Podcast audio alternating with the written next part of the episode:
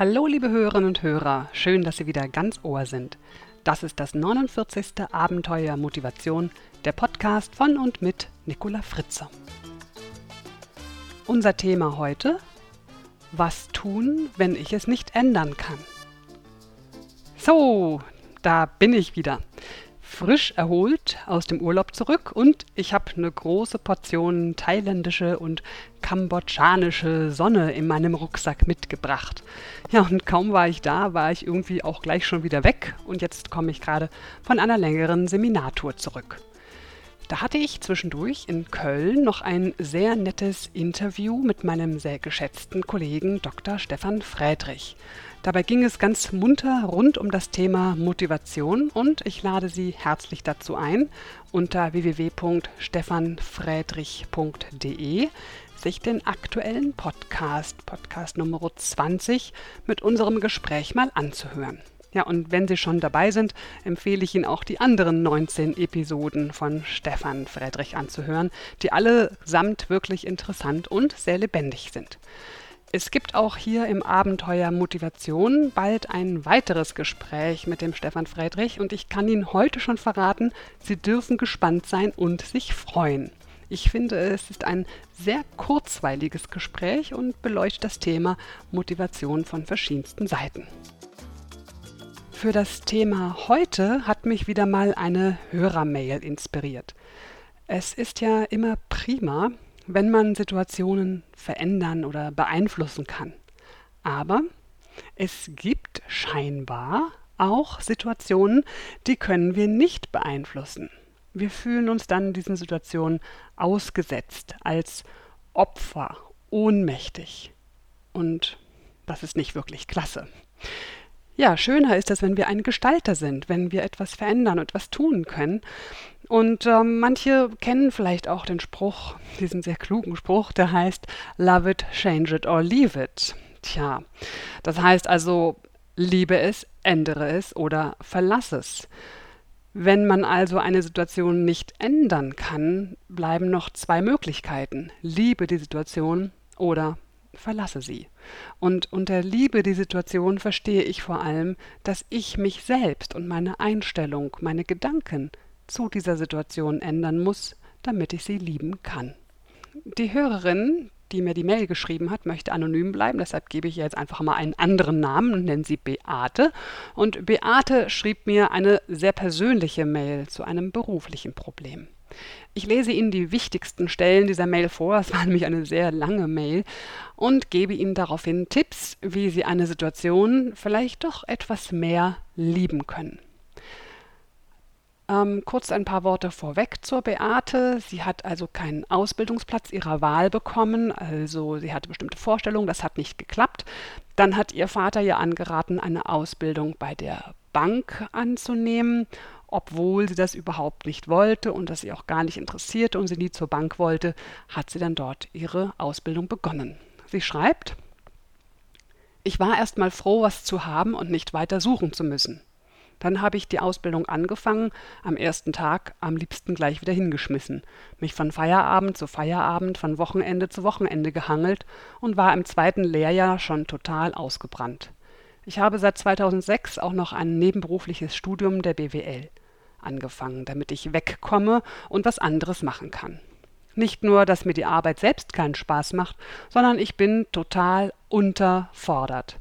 Das ist alles so öde habe mich dann seit Januar 2007 bei etlichen Firmen initiativ beworben. Wollte nur eine Sachbearbeiterstelle oder irgendwas. Hauptsache weg. Hauptsache was anderes. Hagelte aber Absagen und das, obwohl ich mich schon als qualifiziert einschätzen würde habe mich jetzt mit dem Gedanken abgefunden, dass ich wohl noch durchhalten muss, bis ich Mitte 2010 meinen Betriebswirt habe und mich dann nochmals bewerben, aber ich hangel mich mein Leben lang von Feierabend zu Feierabend und von Urlaub zu Urlaub. Im Podcast meinten sie, dass man das Beste aus der Gegenwart machen soll. Nur meine Frage ist, was soll ich denn noch machen? Ich tue doch schon was und trotzdem ändert sich nichts. Und ein anderer Tipp ist, dass man loslassen soll ich versuche ja immer, dass mir das egal ist, was ich mache. Und manchmal kann ich mir das auch einreden. Aber dann haut es mich ein oder andermal wieder so in die Depri-Falle, dass dass ich mich tierisch zwingen muss, zur Arbeit zu gehen. Es ist halt echt schwierig, wenn man jeden Tag acht Stunden etwas machen muss, das einem täglich Energie zieht und eigentlich nicht auf der faulen Haut liegt und trotzdem sich nichts ändert. Ich weiß auch, dass es schon zu irgendetwas gut sein wird und dass sich irgendwas etwa irgendwas etwas ergeben wird, irgendwann wahrscheinlich etwas ergeben wird, wenn die Zeit reif ist. Aber das scheint aus der jetzigen Sicht einfach nicht in Sicht und ist somit trotzdem wenig tröstlich. Haben Sie vielleicht einen Tipp für mich? Ja, liebe Beate.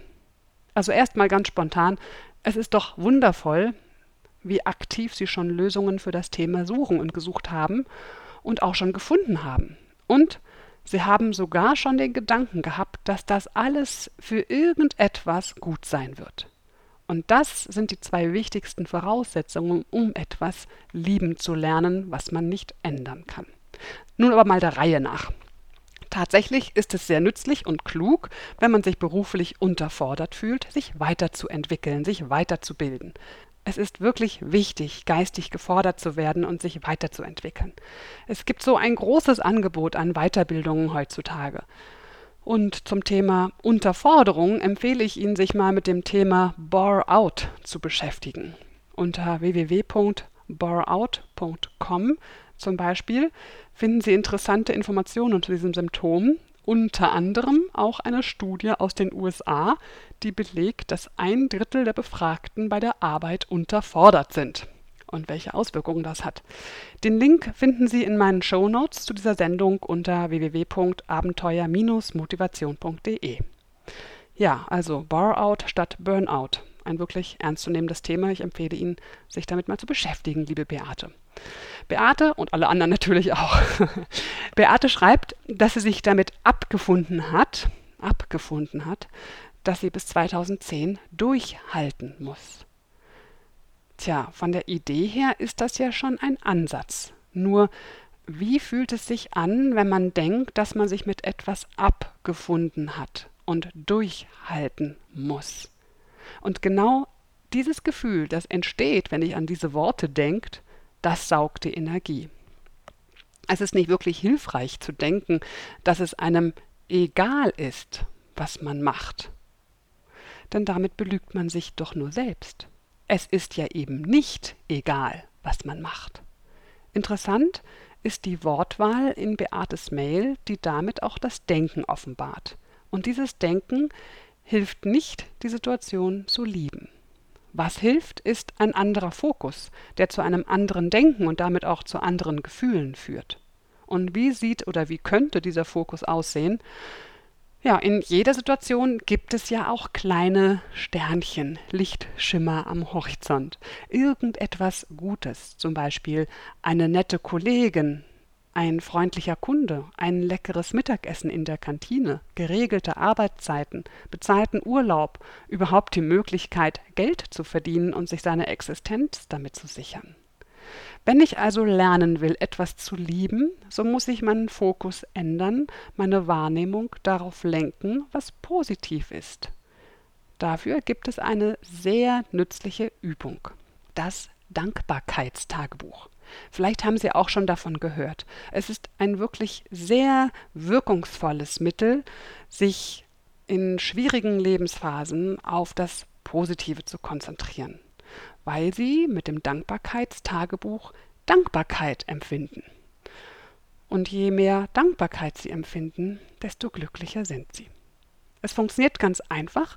Sie notieren einfach, wenn Sie mögen, in ein dafür vorgesehenes besonders schönes Tagebuch jeden Abend fünf Dinge, für die Sie an diesem Tag dankbar waren. Wichtig dabei ist, es wirklich schriftlich zu machen. Machen Sie das drei Wochen lang mindestens und Sie werden nach diesen drei Wochen garantiert eine Veränderung Ihrer Gefühlslage spüren. Es ist wichtig zu verstehen, dass Sie verantwortlich sind für Ihren Fokus, dass Sie verantwortlich sind für Ihre Gedanken und damit auch für Ihre Gefühle denn unserem Gefühl geht immer ein besonderer entsprechender Gedanke voraus. Und in Beates konkretem Fall könnten die Gedanken ich habe mich abgefunden und ich muss durchhalten und es ist egal, was ich mache, diese Gedanken könnten vielleicht durch folgende positivere Gedanken ersetzt werden. Als Beispiel, als Vorschlag. Ich habe aufgrund meiner beruflichen Situation die Zeit und Gelegenheit, bis 2010 mein Studium zu beenden. Ich lerne in dieser Zeit, mich auf das Positive zu konzentrieren und meine mentale Stärke zu trainieren. Denn es ist mir wichtig, mein Leben jeden Tag intensiv zu leben und immer das Beste für mich daraus zu machen. Es gibt jeden Tag genug Dinge, für die ich dankbar sein kann, und ich vertraue darauf, dass ich 2010 einen Beruf finde, der meiner Berufung entspricht. Alles, was ich dazu tun kann, tue ich. So, als Beispiel. Beobachten Sie mal, welche Gefühle entstehen, wenn Sie diese Gedanken laut oder leise denken. Und an dieser Stelle sei noch einmal auf die wundervolle Arbeit von Byron Katie hingewiesen. Byron Katie nennt es The Work. Darüber habe ich im 34. und 35. Abenteuer Motivation gesprochen. Byron Katies Fragen helfen auf erstaunlich schnelle und wirksame Art, seine Gedanken zu hinterfragen und zu lieben, was ist. Ihr Buch übrigens, das Buch von Byron Katie, also sie hat viele Bücher geschrieben, aber eins ist mein Lieblingsbuch und das heißt Lieben, was ist. Das kann ich wirklich nur sehr empfehlen. Den Link dazu finden Sie ebenfalls in meinen Show Notes zu dieser Sendung. Für mich persönlich sind folgende Fragen von Byron Katie immer sehr, sehr hilfreich. Und zwar vor allem die Frage, wer wäre ich? Wie würde ich leben? Was würde ich tun, wenn ich diesen Gedanken nicht hätte?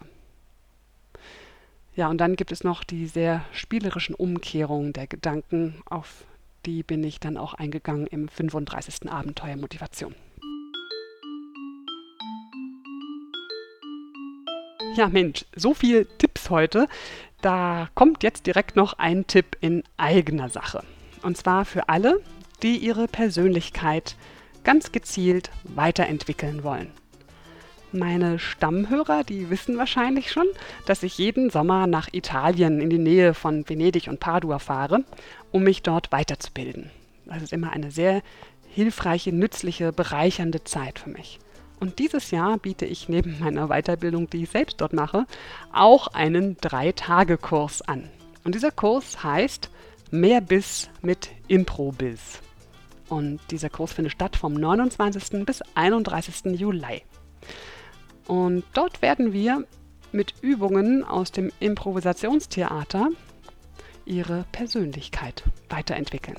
Und zwar auf ganz spielerische Art und Weise. Wir werden an der Selbstsicherheit im Auftritt vor Gruppen arbeiten und die Selbstsicherheit steigern. Dann werden wir Übungen machen, wie wir mehr Selbstvertrauen in der Kommunikation gewinnen und noch vieles, vieles mehr. Ausführliche Informationen und Anmeldung finden Sie unter www.metaforum.com und dort unter Sommercamp. Den direkten Link dazu finden Sie ja natürlich in den Show Notes zu dieser Sendung unter www.abenteuer-motivation.de, wo auch all die anderen Links sind. Ganz genau. Ja, es würde mich ja sehr freuen, wenn ich den ein oder anderen Podcast-Hörer oder die Hörerin dort kennenlerne und wir gemeinsam an ihrer Persönlichkeit arbeiten. Ich kann Ihnen auf jeden Fall versprechen, es werden drei sehr intensive, sehr bereichernde und auch sehr spaßvolle Tage. Und nebenbei ein bisschen italienische Sonne und Pasta genießen ist auch nett. So, das war's für heute.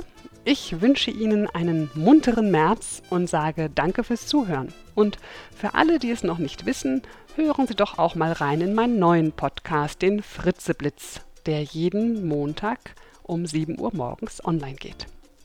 Alles Gute für Sie, bleiben Sie gesund und munter, Ihre Nicola Fritze. Weitere Informationen zu dieser Sendung sowie unseren vielen anderen Hörkanälen finden Sie auf unserem Edutainment-Portal www.dasabenteuerleben.de. Und wenn es Ihnen gefallen hat, dann empfehlen Sie mich doch gerne weiter. Herzlichen Dank.